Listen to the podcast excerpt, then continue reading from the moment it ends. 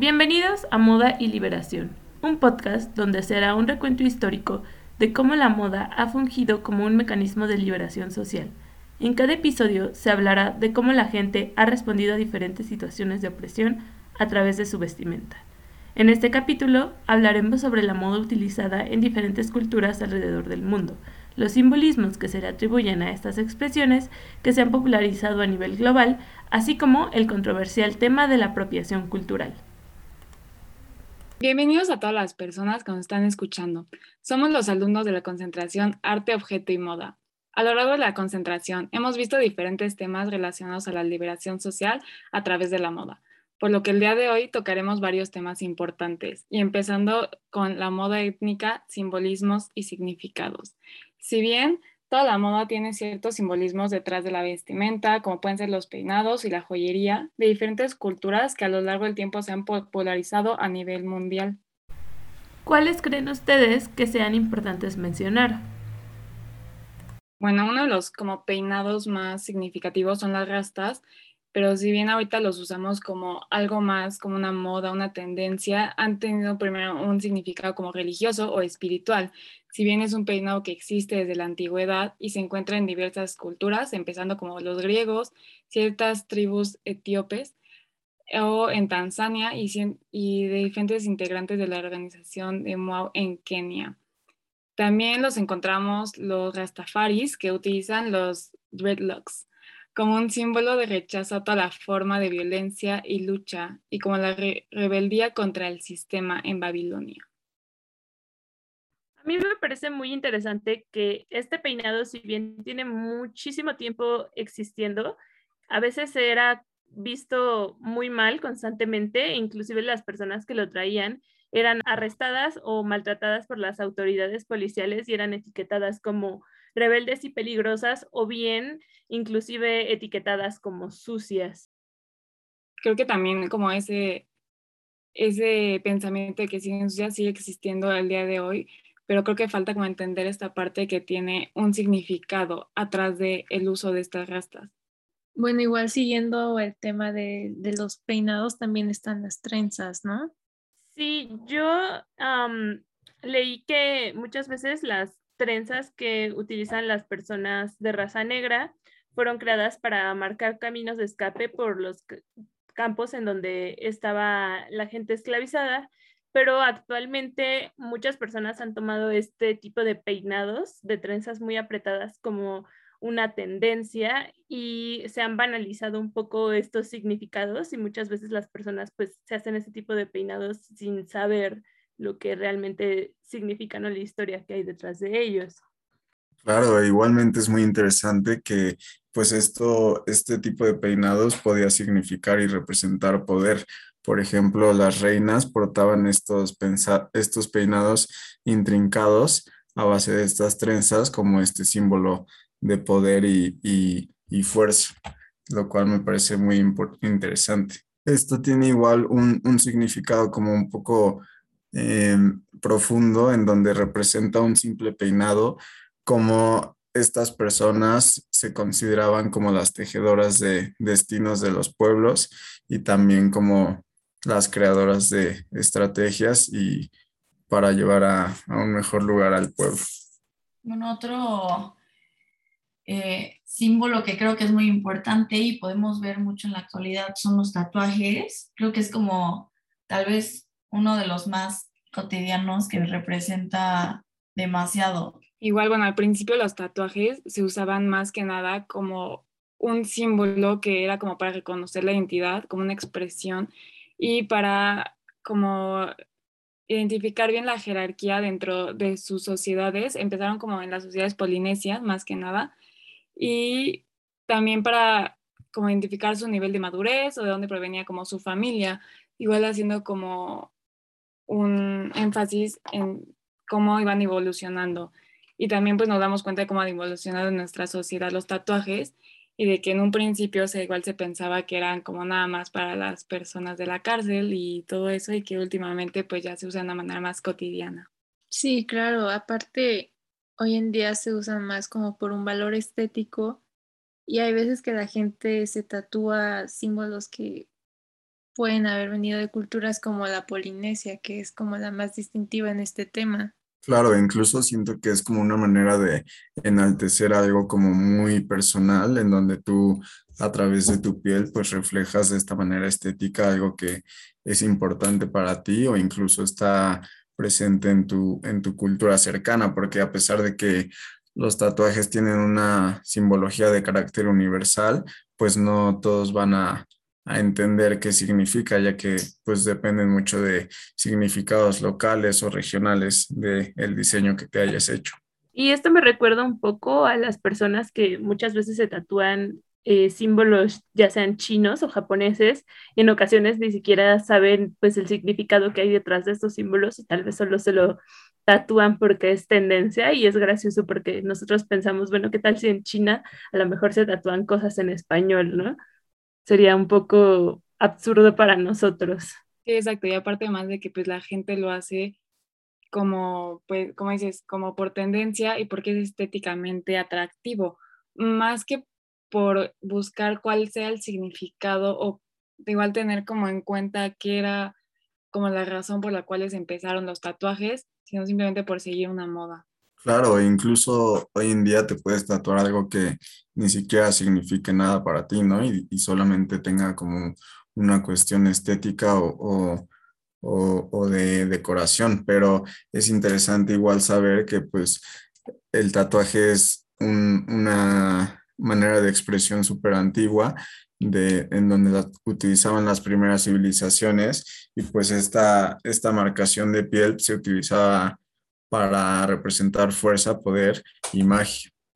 Y bueno, también otra, otro simbolismo que me parece importante este, hablar de ello son los bordados, ya que, y bueno, igual en México los hemos visto mucho, pero bueno, un bordado pues igual vemos que es, se hace sobre una, una superficie flexible, normalmente sobre tela, y se hacen como diferentes diseños acerca de lo que tienes a alrededor. Normalmente son de qué formas o figuras que representen lo que está en tu alrededor, como ya sean animales o lo que representa tu religión. Sí, aparte siento que los bordados son tan amplios y tan distintivos de varias culturas porque pues al final del día es una técnica artesana súper antigua, de las más antiguas del mundo, ¿no? Y pues eso también da lugar a que pues cada cultura le dé su propio significado, ¿no? Claro, incluso es tan amplio que pues dentro de los bordados existen diferentes significados, ¿no? Por ejemplo, como cuando se aconsejaba bordar un cuadrado de color marrón en, en el interior de la cartera para pues atraer abundancia y prosperidad. Igual creo que en los bordados también hay como demasiadas técnicas y diferentes, o sea que aunque sea un bordado, la técnica que usan, ya sea el punto de cruz o como los colores que utilicen, las formas, este, es diferente de acuerdo a la cultura, que no siempre vas a encontrar como el mismo bordado en un lugar. Por ejemplo, aquí en México no siempre vas a encontrar el mismo bordado, aunque es, es México, siempre hay diferentes este, técnicas y formas que lo vuelve, o sea, como todavía más importante y relevante este, este simbolismo que existe. Sí, claro, porque también parte de la artesanía y de este bordado es que pues aunque sean de un mismo país, cada cultura eh, va a plasmar en el bordado lo que sea importante para ellos en su región, ¿no? A mí me parece muy interesante cómo muchas veces estos bordados se han popularizado ah, a nivel mundial y pues inclusive a veces tenemos algunas imitaciones y pues tal vez ya se alejan un poco del significado o inclusive muchas veces podemos ver que se encuentran como estampados, o sea, realmente ya no se está aplicando la técnica artesanal, pero seguimos viendo estas iconografías que han existido por mucho tiempo. Claro, y es muy interesante como cada, simplemente en México, cada región tiene un, estilo de bordado diferente y al cual le atribuyen significados muy profundos en donde eh, está en cuenta el color o el tipo de las figuras, etcétera. Sí, y aparte el bordado forma parte de algo que también me parece importante, que es la vestimenta tradicional, que que la tradición no solo se refiere a costumbres, sino también a uso y entre ellas las vestimentas tienen un gran papel. Bueno, también, o sea, la vestimenta tradicional pues parte de una historia y, o sea, refiere como a todo lo que ha surgido una población, una sociedad a través del tiempo, ¿no? Y cómo reflejan a través de la vestimenta todos estos simbolismos y también cómo expresan ellos su individualidad y la identidad de cada país. Sí, por ejemplo, en el caso de México, pues lo tradicional se refiere a un pasado y en cuanto a los vestidos, no se da cuenta tanto de la etapa colonial como también un poco después. Y hay vestidos que con sus diferencias, muchos de ellos son, asociados a bailes típicos,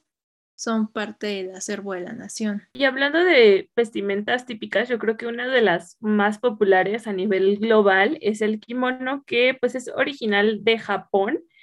y es un símbolo de refinamiento, lujo y delicadeza. Y eh, de hecho originalmente se utilizaba como ropa interior, pero pues ahora es un símbolo de eventos lujosos, pero muchas, o sea, realmente es algo que muchas personas ya lo usan como cotidianamente y inclusive podemos encontrar varios ejemplos de kimonos comerciales o prendas que tratan de imitar este tipo de vestimenta. Sí, como que parte de lo tradicional se va adaptando a la sociedad que nos estamos convirtiendo hoy en día, ¿no? Sí, va como evolucionando, ¿no? Que de ser de una prenda como muy,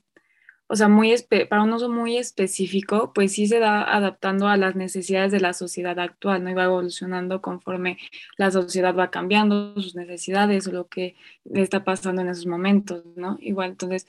pues ya se puede usar de una manera como más cotidiana y que igual pues han dicho que es, o sea, una prenda muy cómoda y muy, como muy única y que luego, luego pues identifica como de esa cultura. Pero igual hay, hay vestimentas como el burka, que es una de las vestimentas tradicionales en Afganistán, que igual tienen una connotación más em, religiosa, aparte de funcional y pues hay ocasiones que este tipo de vestimentas no son éticamente correctas adaptarlas tanto a la sociedad de hoy en día. Sí, yo creo que también es un poco controversial porque muchas veces estas vestimentas van ligadas a ciertos estereotipos que se tienen con las diferentes culturas, por ejemplo, eh, de la cultura musulmana, ¿no? Que a veces inclusive hay gente que ve este tipo de prendas porque básicamente la burka cubre completamente el cuerpo y la cara y se asustan, ¿no? Por las connotaciones negativas que han tenido los estereotipos hacia la cultura musulmana o hacia el Medio Oriente. Igual creo que, o sea, la burka como tal es una prenda demasiado criticada en general en el mundo, ya que, o sea, por un momento se cree que es una vestimenta opresiva hacia la mujer, pero creo que también, o sea, falta como tener esa conciencia de que es parte de su religión y de que quienes le están usando, pues ellas deciden mm, la mayoría del tiempo como también decir como, bueno, pues como representa mi religión, yo sí lo quiero usar, yo quiero ser parte de ella sin ningún problema. Y entonces, o sea, creo que también es como tener en cuenta esa parte y de respetar como cada este vestimenta tradicional de los países y que pues representa su identidad más que nada. Sí, claro, aparte también hay que tener en cuenta que este tipo de vestimentas no siempre se usan por usar o por, por un simbolismo nada más. O sea, esto también tiene una función que pues hay que recordar que en este tipo de países donde se practica esta religión, pues son climas desérticos y por lo tanto hay varios vientos y hay un calor muy fuerte. Entonces esta vestimenta que las cubre completamente a las mujeres, aparte de cubrir su identidad,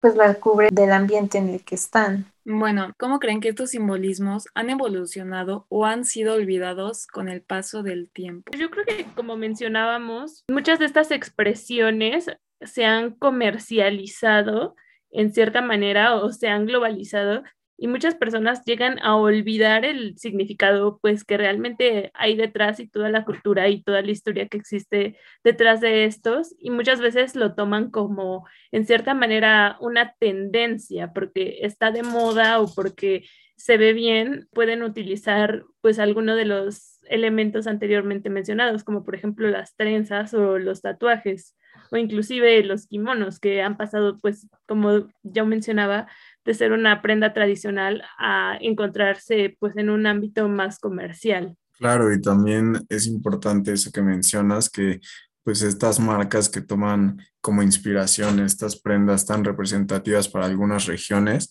pues ya ni siquiera toman en cuenta los significados y simbolismos y solamente ah, las agarran de una manera para modernizarlas y así tener una, una cuestión comercial, pero sin importar qué significan. Igual creo que me parece como muy importante que pues todos estos simbolismos que nosotros estamos mencionando, como mencionaron anteriormente, se han pasado a ser algo más cotidiano y se ha olvidado bastante como de dónde viene o por qué se usaba y nada más simplemente porque, ah, se ve bien, pues se está usando otra vez o que regresan ciertas modas y todo,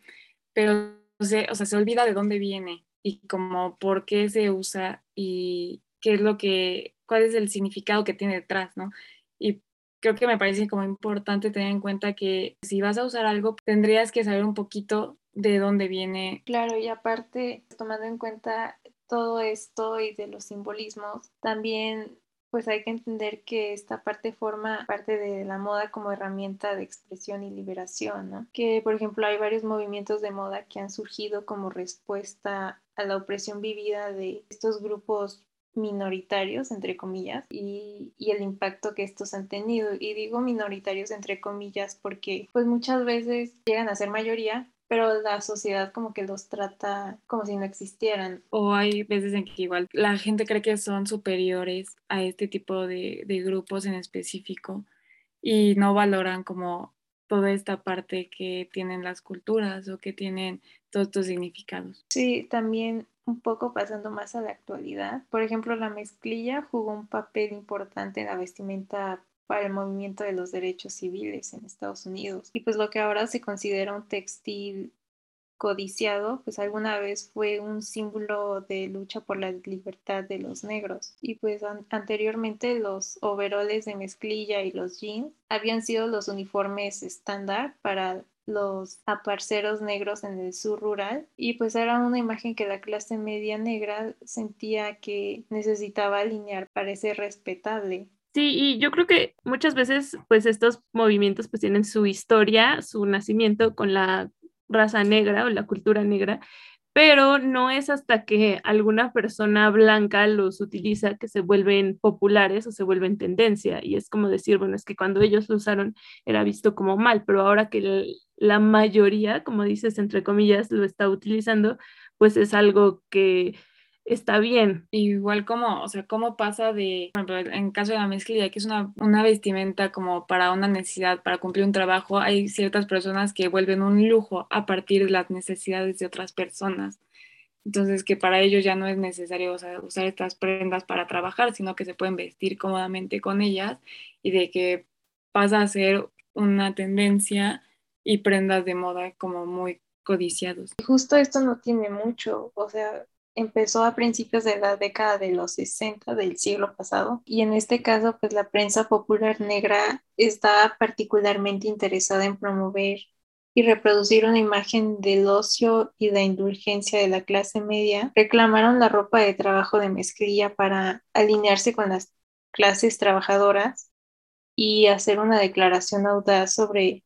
la política de de clase y respetabilidad. Y bueno, pues también fue mucho más práctico para los organizadores movilizarse en mezclilla, porque pues la mezclilla es un material más duradero que la tela de traje y vestido. Entonces aquí igual estamos retomando lo de, sí tiene un simbolismo, pero también es práctico, tiene una, función. Justamente esto me recuerda, tal vez se, se desvía un poco, pero me recuerda a las empanadas, que fue como creada para los mineros y cómo la orilla dura sirve para que los mineros no coman con las manos sucias y, y la orilla quede como para esa parte de funcionalidad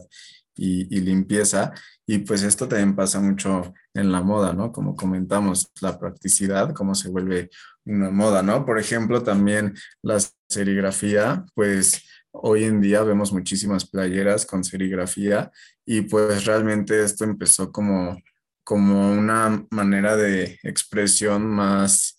mm, literal en donde puedes poner ciertas frases en, en la playera, ¿no? Normalmente la moda habla por sí misma, pero esta fue una manera de, de, poder poner de una manera más literal, expresiva y explícita que querías eh, expresar, ¿no? Que querías comunicar. Y muchas veces pues se toma como, como un eslogan de vida. Y también esto nos lleva a la moda como herramienta para protesta,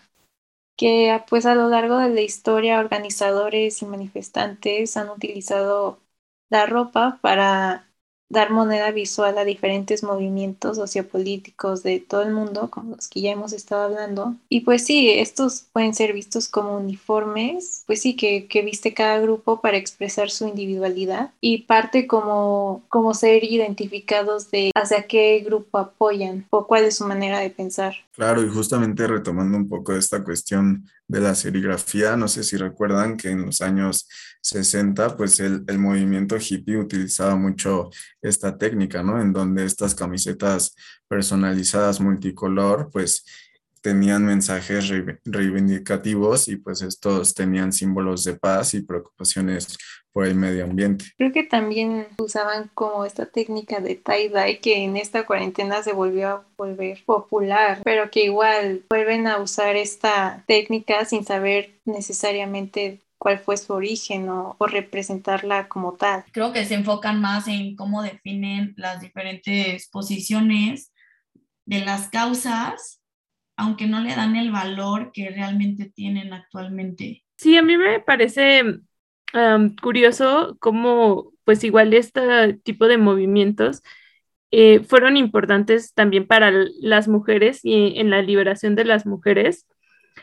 eh, porque pues ellas en, en su momento estaban muy limitadas como en su vestimenta, entonces fue en este momento que decidieron pues cambiar su vestimenta y rebelarse contra el sistema. Y pues esto también me recuerda, siento que se salió un poco de la línea, pero me recuerda cuando dijeron que las mujeres podían, bueno, más bien las niñas, podían usar pantalón en sus uniformes escolares, pero lo que todos entendieron fue que los niños también podían usar falda. Entonces, siento que en cierta manera es como se deforman estos mensajes que a veces las personas quieren dar a través de su vestimenta para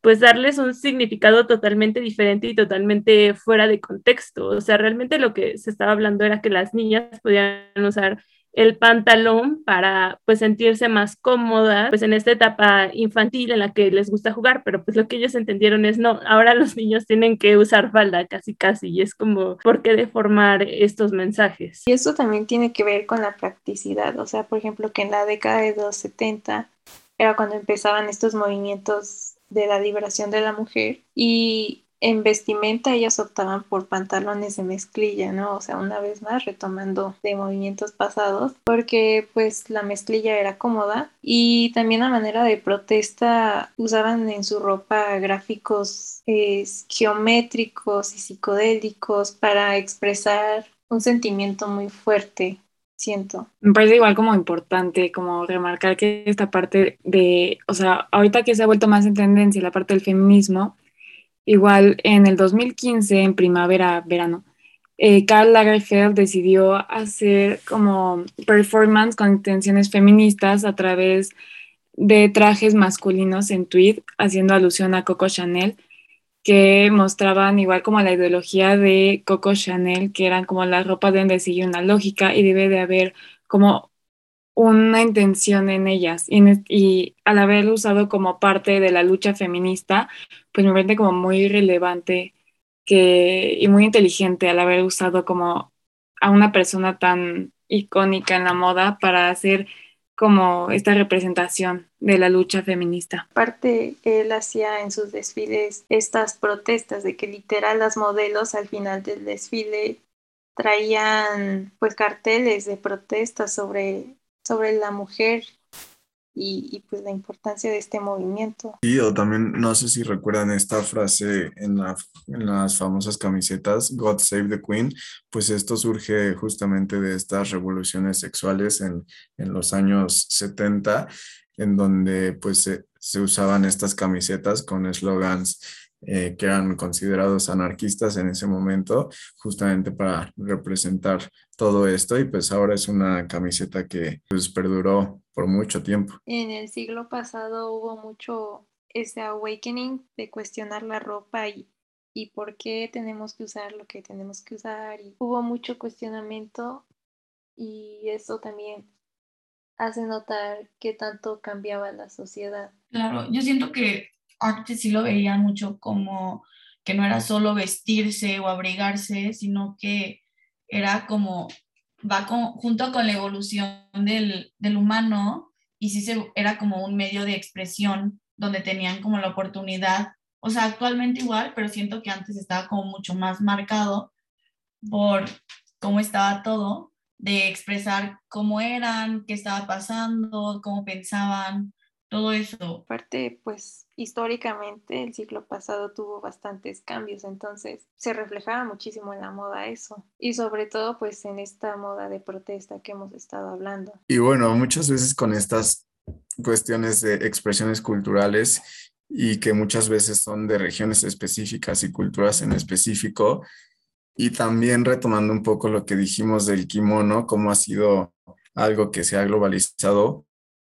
y marcas de lujo. ¿Ustedes qué opinan de la apropiación cultural? ¿Es problemática? Yo creo que este ha sido un tema muy, muy controversial porque pues muchas veces a las personas se les acusa de ser demasiado sensibles, pero yo creo que sí es importante hablar de esto y hablar de cómo muchas culturas pues se apropian de elementos culturales de una cultura diferente a la de ellos y pues también eh, hablar de toda la historia pues que hay detrás de estos movimientos. Siento que hay muchas personas que se confunden con inspiración y apropiación, porque si hay cosas que son inspiradas en ciertas culturas y hay otras que que nada más no son un buen trabajo y literalmente es como un copy-paste y siento que en esos casos sí es apropiación cultural. O sea, por ejemplo, me acuerdo que hace no mucho Carolina Herrera sacó una colección según inspirada en los bordados mexicanos, pero literalmente era plasmar el trabajo de los artesanos en las telas de Carolina Herrera y sin dar como algún reconocimiento o, o algún apoyo a los artesanos. Como dices, es, importante hacer la diferenciación entre qué es la apropiación y cuál es la, ¿no? Que bueno, la apropiación cultural como tal es, o sea, el acto de tomar o usar cosas de una cultura que no es la tuya y especialmente como sin demostrar que entiendes esa cultura o que la respetas y que sabes como todo el contexto que tiene detrás y el por qué se están haciendo así las cosas y aparte también como valorar esta parte del trabajo ya sea de los artesanos o de las personas que están realizando esta pieza cultural, que igual pues no es lo mismo como dices la inspiración que la apropiación, ¿no? Como que respetar esa parte del trabajo y decir como no, pues, o sea, no es de tu cultura, no es tuya, no, no tendrás por qué hacer el mismo uso de estas piezas si no estás como valorando todo su trabajo que tiene detrás. Y también como muchas veces hay personas que como que dicen afirmar que van a mejorar ciertas cosas, pero en ese momento están como faltando el respeto a la cultura original y más cuando hay como un aire de cierta superioridad sobre el como contenido original y es en ese momento donde se convierte en una apropiación cultural. Es que es complicado porque muchas veces, tal vez si se hiciera de la manera adecuada y fuera apreciación, eso podría llegar hasta muchos, pues llegar a más personas, pero el problema es que abusan y como que hacen como si los nativos de esa región o ese diseño como tal no existieran, entonces como que rompe todas las relaciones ahí, es como, como que le quita la importancia, como si a, a la persona que está haciendo esa apropiación no le importara. Justo esa apropiación cuando se estimula la invisibilización de la propiedad cultural de la cultura de origen, cuando se niega esta construcción identitaria de, de, estos grupos humanos y que a veces llegas a caer hasta en un robo. Sí, porque han habido casos que literalmente es la misma pieza, o sea, igualita, igualita, no le cambian nada. Y bueno, o sea, casos que hasta van con demanda y todo, pero creo que sí se da uno cuenta cuando es, sí se inspiraron y cuando realmente literal hicieron la misma pieza. Y no sé, por ejemplo, igual Dior tuvo un caso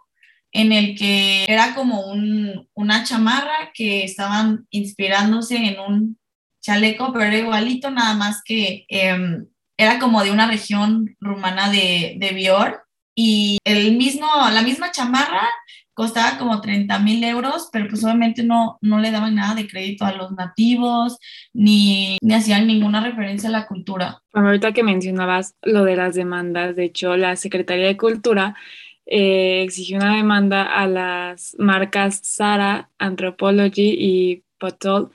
ya que expresa que hicieron una apropiación cultural indebida y hicieron un llamado a que se explique públicamente que con qué fundamentos se privatiza una propiedad colectiva. Y ya que hicieron como uso de elementos culturales y cuyo origen está identificado en diversas comunidades oaxaqueñas, eh, así como los beneficios que serían retribuidos a las comunidades creadoras por lo que igual pues exigieron como que se hiciera una disculpa igual públicamente al hacer uso de estas técnicas culturales mexicanas y que no se hiciera como de manera debida. Ya que hablamos este, acerca pues de esta robo o copia que existe dentro de la apropiación cultural, también podemos referirnos a la otra parte que es cuando estas culturas se toman en cierto sentido como a modo de burla o de una manera irrespetuosa, como por ejemplo cuando se utilizan disfraces inspirados en culturas indígenas o en culturas asiáticas o en culturas musulmanas para eventos de Halloween. O sea, realmente, pues este tipo de culturas, pues no son un disfraz, no tendrían por qué eh, ser algo que te puedas quitar, porque pues estas personas, para ellos es su cultura y pues estás hiriendo a las personas representándolas como quizá algo que da miedo o algo de lo que se puede burlar uno. Sí, creo que es muy importante como tener en cuenta que hay que tener pues cierto respeto por las personas de las culturas, igual porque pues no es como que algo que se tome a burla, justamente no es un disfraz, ellos es su pues su identidad como tal, como una cultura. Igual cuando se hizo, como que se hizo muy famoso este disfraz de nativos americanos, que igual fue muy criticado, ya que igual no sabía como todas las todas las dificultades que había tenido como esa cultura y ese pueblo de ser tan oprimidos y más en Estados Unidos, ¿no? Sí, totalmente. Y aparte, justo en el tema de los nativos americanos, recuerdo que una vez Carly Close, esta modelo, desfiló para Victoria's Secret y uno de los atuendos que habían diseñado era de los nativos americanos. Entonces, en este contexto ya no solo se está haciendo como burla o apropiación cultural, sino que también se está sexualizando algo que, que no debería, que pues se debe de tener respeto porque es parte de la identidad de estos grupos humanos. Claro, y también es importante mencionar que esta parte de la apropiación cultural casi siempre, si no es que siempre, es cometida por los, los la cultura dominante, o sea, es por, por las, pues sí, por, por los miembros que son cultura considerada dominante, ¿no? Por ejemplo, los tatuajes budistas, ¿no? Que, que la cultura dominante como los estadounidenses, pues muchas veces toman esta parte y pues realmente puede ser que no sepan qué signifique, pero pues ellos lo toman como una parte estética, ¿no? Sí, como cayendo en esta parte de colonialismo por el hombre blanco. Igual uno, una como tendencia que edito medio controversial fue como el famoso Fox Eye de maquillaje, que pues hizo alusión a, a, los ojos de las personas asiáticas y de hecho hubo como todo un movimiento de protesta, ya que pues se consideraba que las personas justamente eran personas estadounidenses o personas blancas que hacían uso como de este maquillaje para tratar de asimilar a la cara asiática cuando pues o sea, los asiáticos pues tienen esos rasgos naturalmente y ellos como lo usaban de manera de querer verse diferentes o algo así, pero sin, o sea, sin tener como cierto respeto hacia los rasgos físicos de las personas. Y yo creo que esto es especialmente hiriente porque muchas veces a las personas asiáticas se les hace burla por esos rasgos,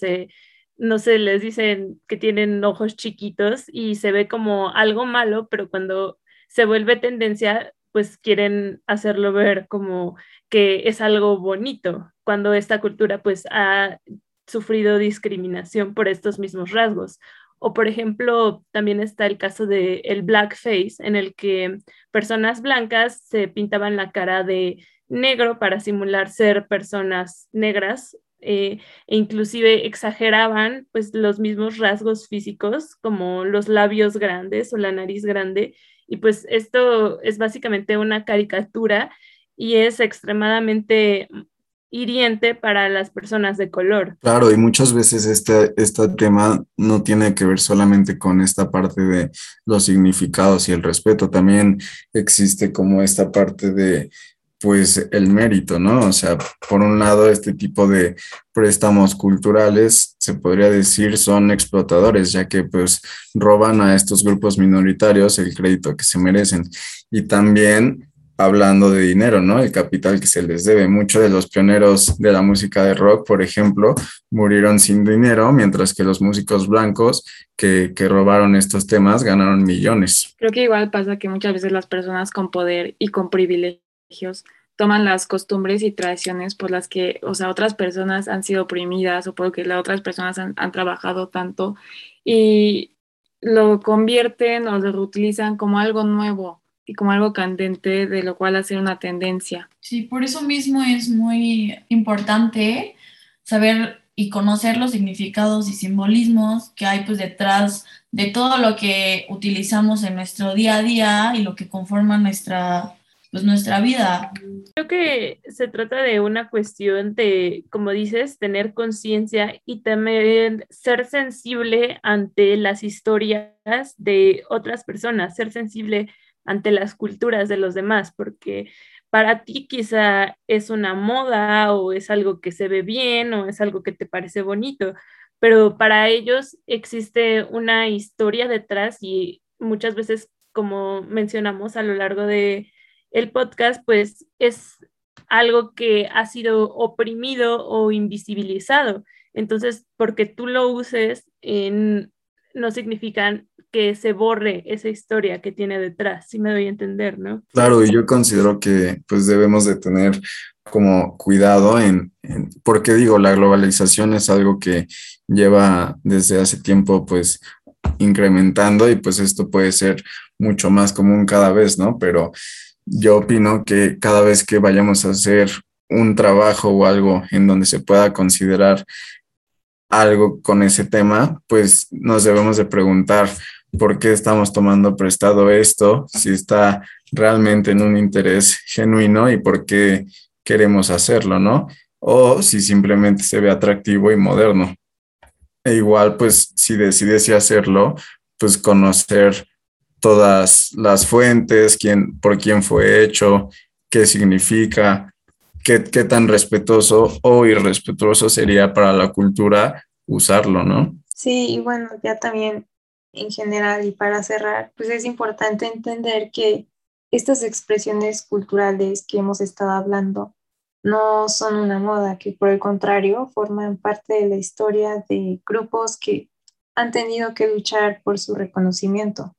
y por lo tanto hay que respetarlo. Yo creo que eso sería todo por hoy. Eh, les agradecemos mucho por escuchar nuestro episodio. Esperamos que les haya gustado y recuerden, siempre que compren algo o que vayan a usar algo, toda la historia que tiene detrás y lo importante que puede llegar a ser para algunas personas y todo lo que la moda puede representar la moda es algo que a veces habla más fuerte que las palabras. Muchas gracias a todos y los vemos la próxima.